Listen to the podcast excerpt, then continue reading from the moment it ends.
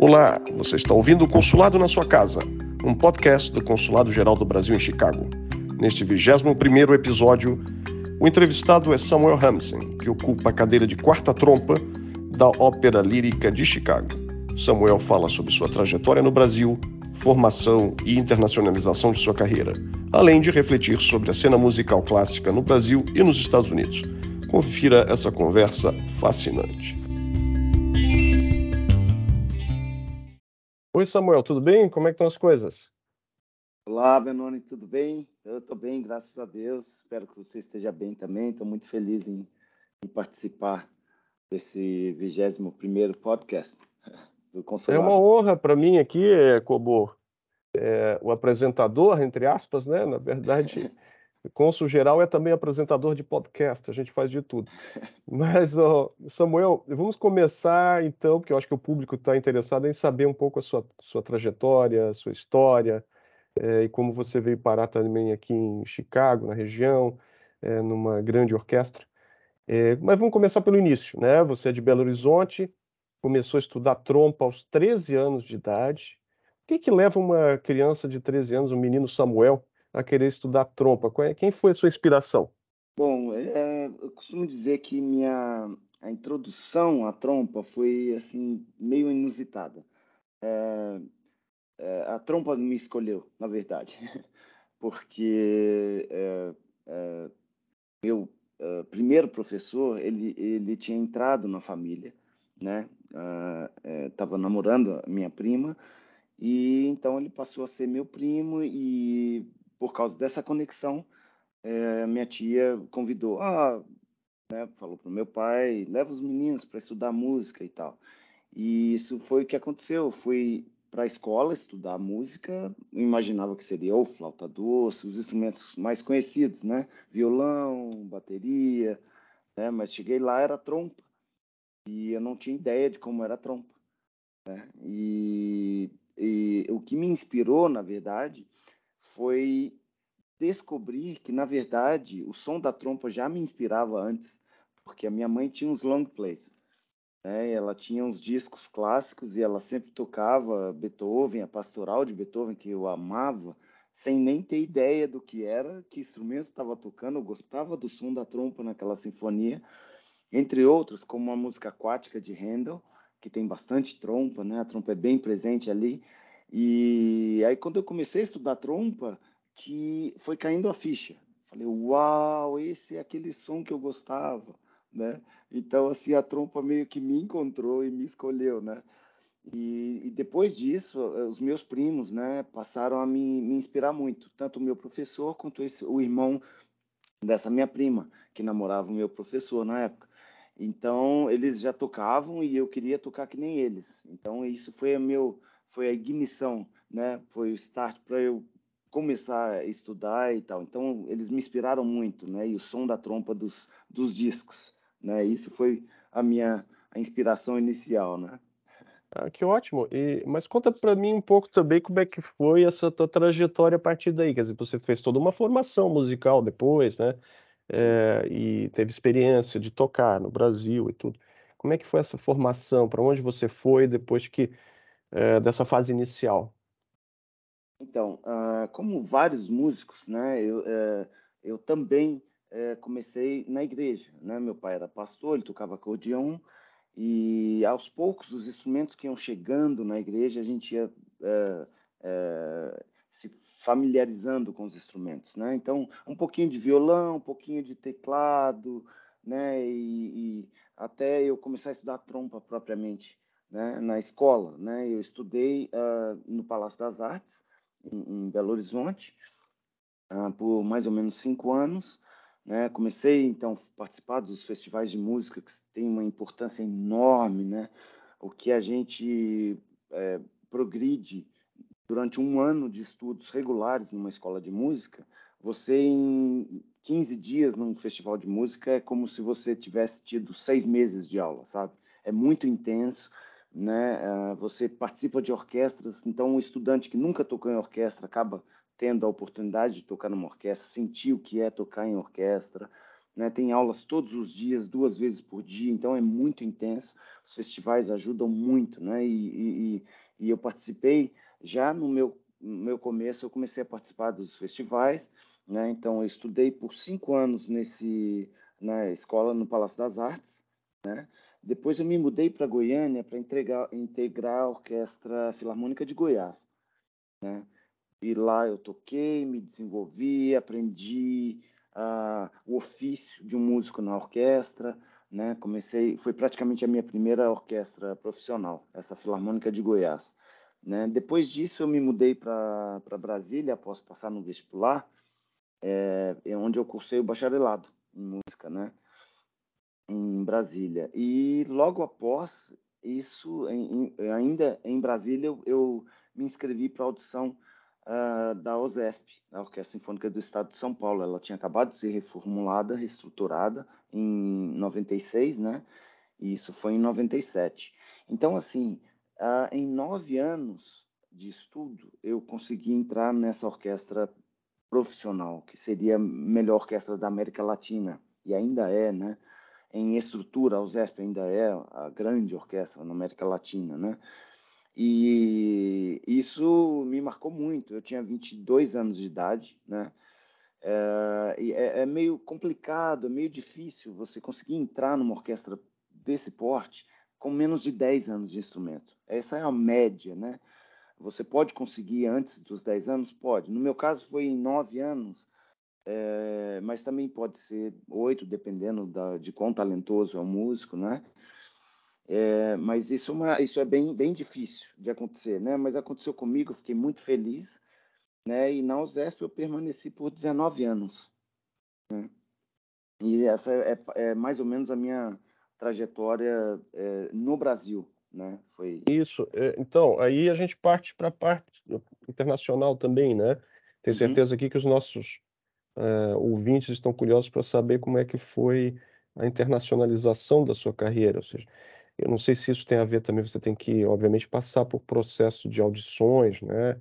Como é que funciona isso, eh, essa, eh, esse processo, essas, essa audição, que você tem que se candidatar e você tem que se deslocar para o local?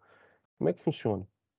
Sim, a minha internacionalização, vamos dizer assim, ela começou uh, com a minha primeira experiência, né? Desses festivais que eu, que eu mencionei, eu fiz um festival que foi o PMF, o Pacific Music Festival, no Japão.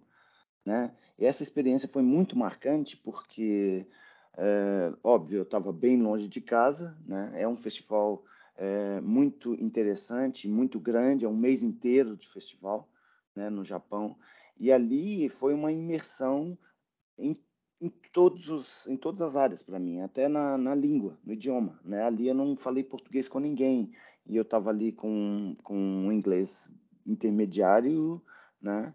E, e para mim foi muito bom porque eu cresci muito, é, o choque cultural, né? E, e começou ali essa internacionalização, né? Após isso, ainda trabalhando na USESP, eu senti um desejo de, de sair da minha zona de conforto. Não por querer ir embora, propriamente dito, mas para descobrir quem era o Samuel no cenário musical. Né? Então, eu queria uh, fazer, comecei a me inscrever para algumas audições, né? Uh, fora também, mesmo após ter feito a audição na USESP.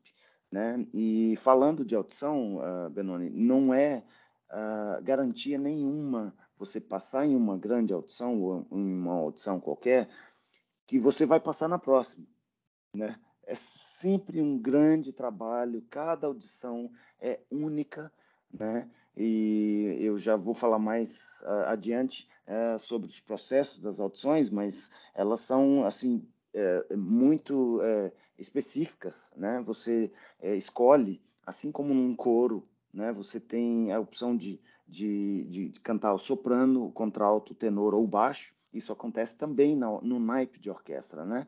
Então, para as trompas, você tem que ser muito preciso na escolha. Assim como eu escolhi na USESP, né? Quando eu fiz a audição, eu me inscrevi, tinham vagas para a primeira trompa, para a segunda, para a terceira e para a quarta, assim como no coral, soprano, contralto, tenor e baixo.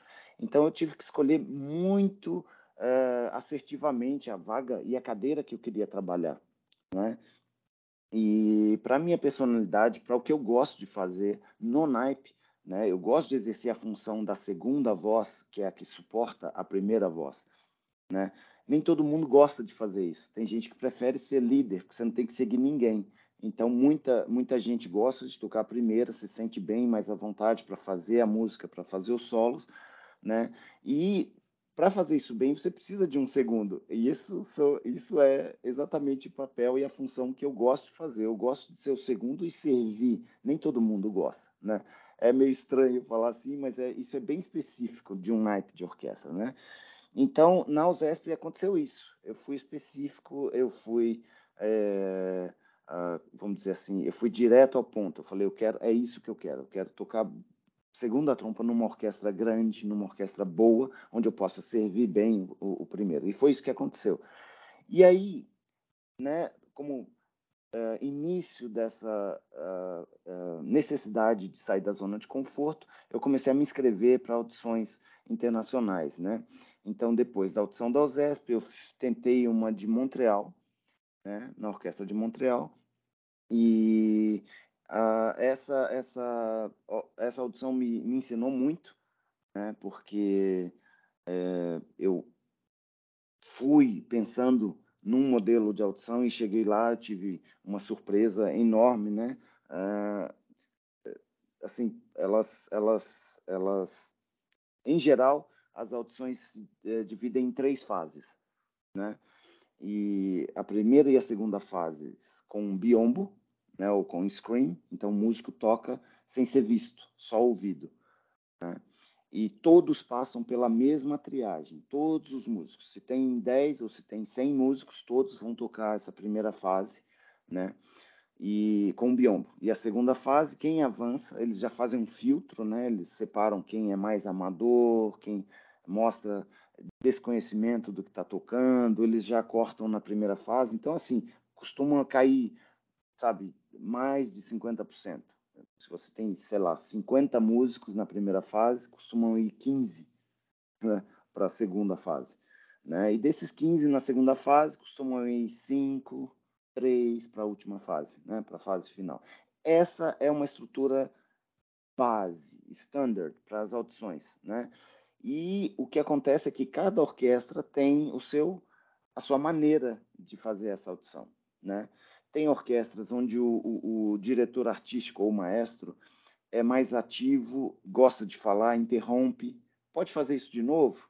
Candidato, toque de novo esse excerto do, do começo. Né? Eu quero um pouquinho mais forte. Né? Ou o chefe do naipe está sempre presente. Né? O naipe sempre em questão está presente na audição. Né? E o que acontece é que, dentro dessa particularidade das orquestras, uma orquestra que nem a de Montreal, por exemplo, Lá, a minha surpresa foi me deparar com uma audição de mais de três fases. Eu pensei, como vai ser isso? Né? Então, eles vão filtrando os candidatos em, em pequenas fases, onde você toca menos excertos. Né? E, e, e então, por exemplo, eu estava esperando tocar a primeira fase já, o concerto de Mozart com piano, e primeiro movimento e alguns excertos. O que acontece é que chega lá na hora eles falam: você vai tocar o, o concerto de Mozart, mas sem piano. Então eles querem ouvir a trompa sozinho tocando o concerto de piano, né? E alguns excertos, um ou dois excertos. Quem passa dessa primeira fase vai para a segunda. Eu me lembro que tipo foram pelo menos quatro fases lá em lá em Montreal, né? E o que acontece nos Estados Unidos, né? Uh, é que as, as audições são, são uh, union approved, eles costumam dizer, né? Tudo é feito com os, as unions, que são os sindicatos nos Estados Unidos. Né? Então, até as audições estão previstas em contrato com a orquestra, como vai ser, quantos participantes em cada fase, né? E o que os candidatos devem tocar. Então, assim, não tem como fugir essa regra. O que acontece, né? Isso como dica para quem está ouvindo a gente, os músicos brasileiros, né? Às vezes, é, como a gente está acostumado com um jeitinho, ah, será que eu posso? Eu não vou poder participar da primeira fase. Será que eu posso mandar uma gravação? Isso não existe, né? Nos Estados Unidos não tem como fugir a regra. É, é, é, é já está sacramentado em contrato né, com, com a union, então com o sindicato. Então eu imagino que na que na pandemia isso tudo deve ter se congelado um tempo, né? Além das apresentações que tudo parou, Sim. né? Imagina se você tem que fazer tudo presencial, não pode mandar gravação, não pode fazer. É. Né? É, é. Ficou tudo congelado, tanto que após a pandemia foi um corre-corre de audições. Eu mesmo me inscrevi em algumas, né? E geralmente eles dão mais tempo para os candidatos prepararem, mas depois da, da pandemia foi assim uma loucura. Eles abriram as provas com um mês e meio de antecedência. Então, assim, é uma loucura você preparar a audição em menos de três meses. Você tem um mínimo de é, amadurecimento do repertório, né? Para fazer uma audição. Foi um corre-corre. É, ah. Deixa eu te perguntar uma outra coisa que eu tenho curiosidade eu acho que os ouvintes terão também. É, qual que é a diferença, né? agora que você falou de orquestra, me ocorreu isso. Qual a diferença entre uma carreira é, mais solo, né, e, e um músico de orquestra? Existe essa, essas duas, esses dois caminhos, dois tracks, assim, como dizem aqui nos Estados Unidos? Uh, sim, uh, tem, tem, tem diferenças. Um músico de, uh, de orquestra, ele tem menos tempo livre não é? Por causa, por conta dos ensaios regulares e dos concertos e também do repertório. Não para, é non-stop, né? Eu, por exemplo, as óperas, os livros de óperas a estudar são grossos, né? Eu tenho tipo 70 páginas para estudar e tal, e, e, e, é, isso toma muito tempo, né? De preparação e para você é, é, desenvolver é, uma, e seguir uma carreira solo, você precisa de um certo tempo livre, porque você viaja mais, né? Os concertos, você é convidado para tocar em outros lugares, né? E, e, e, você tem que, então, pedir licença da orquestra para tocar. Nem sempre você consegue. Os maestros titulares gostam dos seus músicos titulares nos concertos principais, né? Então, pouquíssimos músicos no mundo conseguem é, seguir as duas carreiras ao mesmo tempo, né? Então, é, a, a, a a, o schedule, né, a agenda de uma orquestra, tanto de ópera como sinfônica, ela é muito intensa, o que atrapalha um pouco quem quer seguir carreira solo. E quem tem uma carreira solo sozinho, né, tem mais tempo para preparar os repertórios, né, os concertos, porque se solo um concerto hoje, amanhã é outro. Né? Então, você acompanhando os solistas, você vê que eles estão cada dia num lugar, num país diferente, né? E então você tem que ter, é, é, ela demanda esse tempo livre para as viagens e para a preparação do repertório e tal.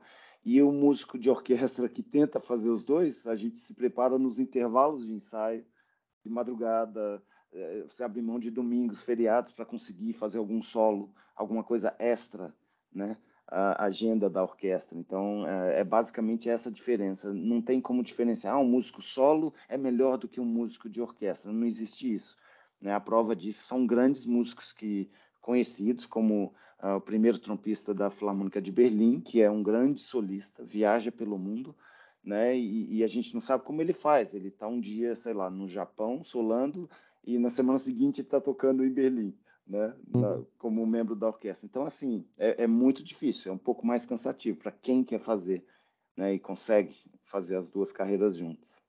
É? Então, vamos agora falar um pouquinho sobre a tua atual eh, posição, né? Você ocupa a cadeira de quarta trompa da Chicago Lyric Opera. É, eu sei que quando a gente conversou, eu queria, eu achei interessante uma coisa que você falou quando eu te conhecia, né?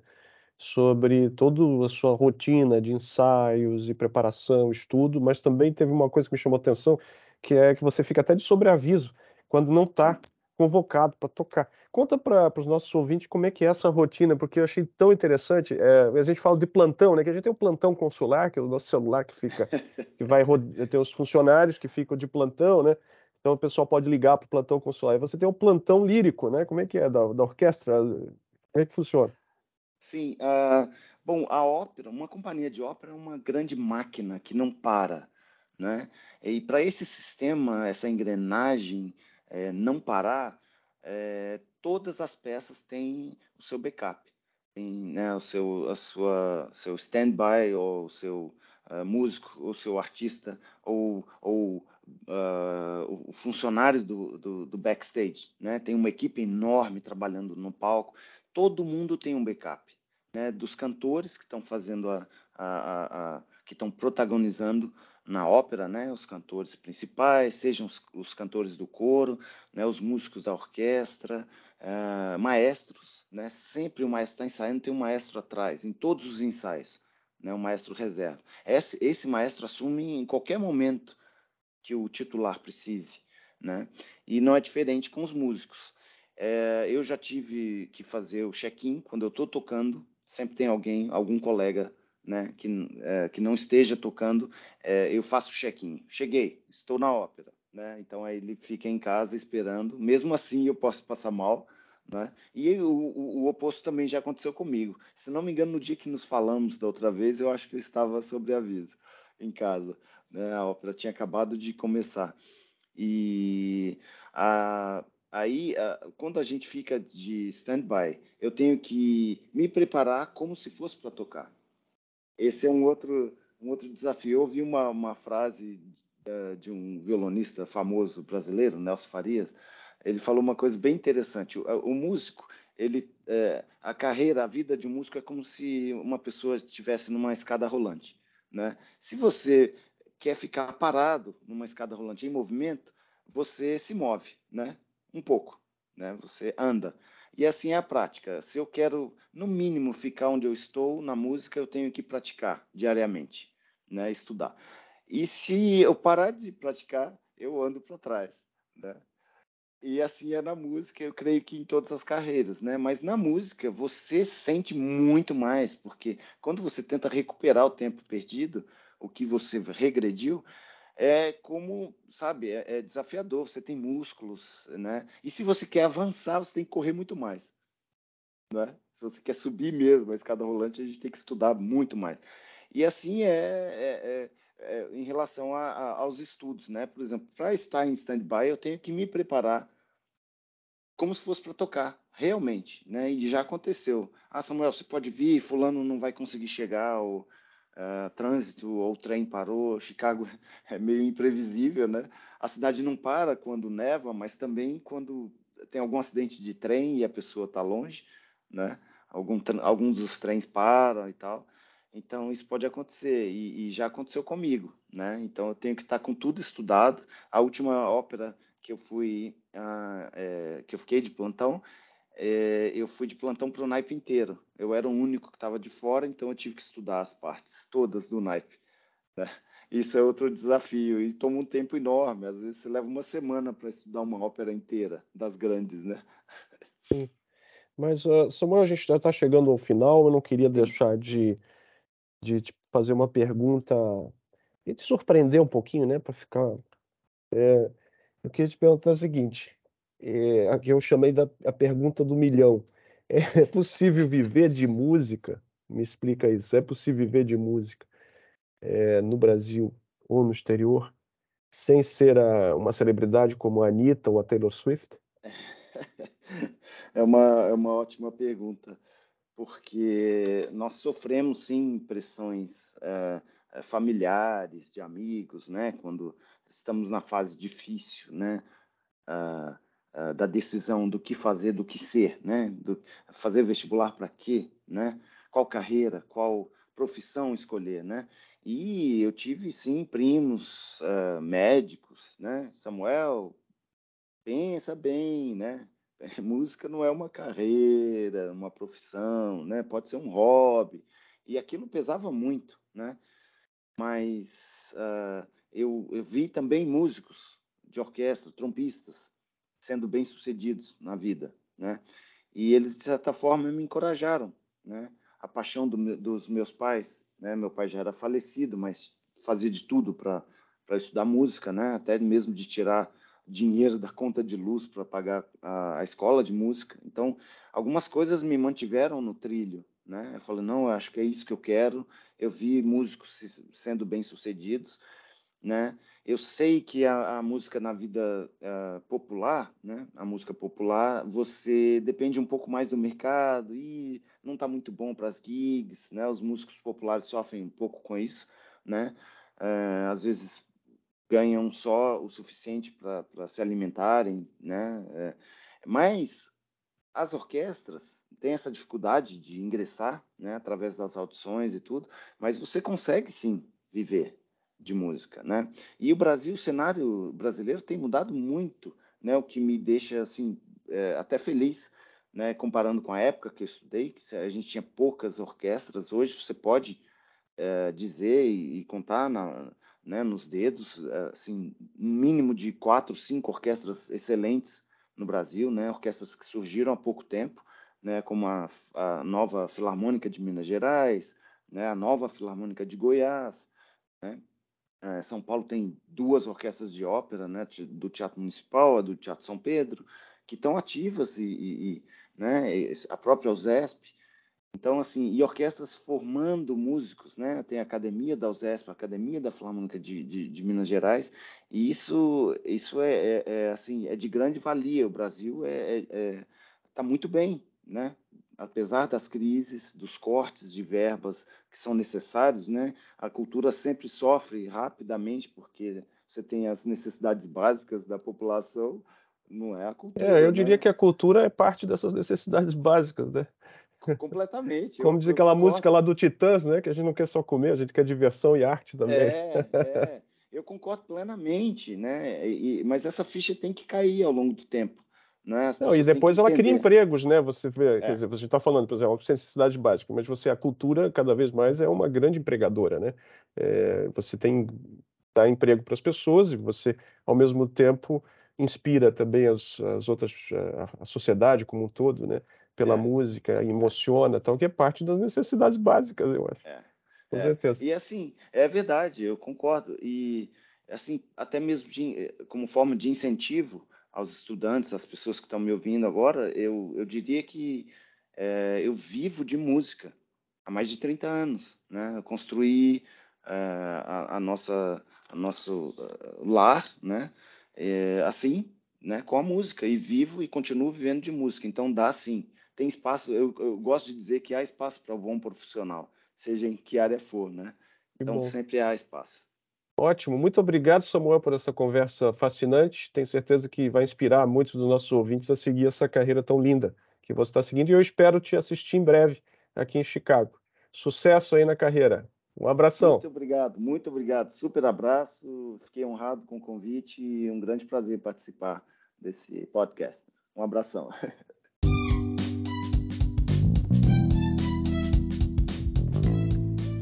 Esperamos que tenham gostado deste 21º episódio do podcast Consulado na sua casa. Fiquem atentos às informações compartilhadas nas nossas redes sociais e sugiram temas para os próximos episódios pelas redes ou pelo e-mail ouvidoria.chicago.itamaraty.gov.br. Obrigado e até a próxima!